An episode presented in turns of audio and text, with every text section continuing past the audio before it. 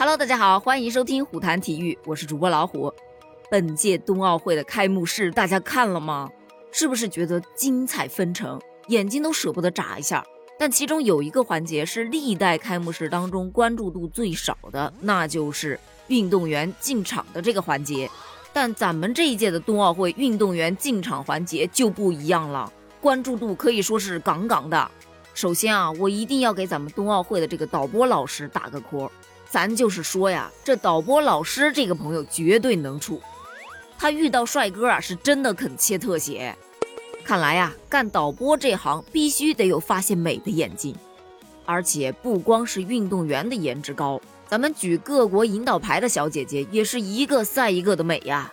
颜值美就算了，你说说他们穿的衣服也那么美。引导员小姐姐她的服装身上采用的是冰雪图案和中国国画的风格。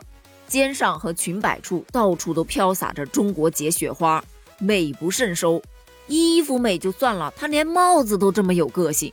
这个小礼帽采用的是来自河北民间的传统虎头图案，而且每一顶帽子的虎头图案都是各不相同的。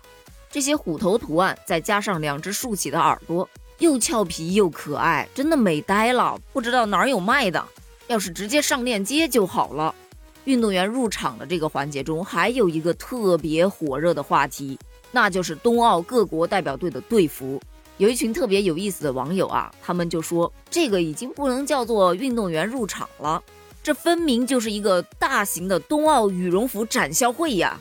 听他们这一说，好像还真的是啊，这世界各地的羽绒服，各种的品牌，各种的款式，应有尽有。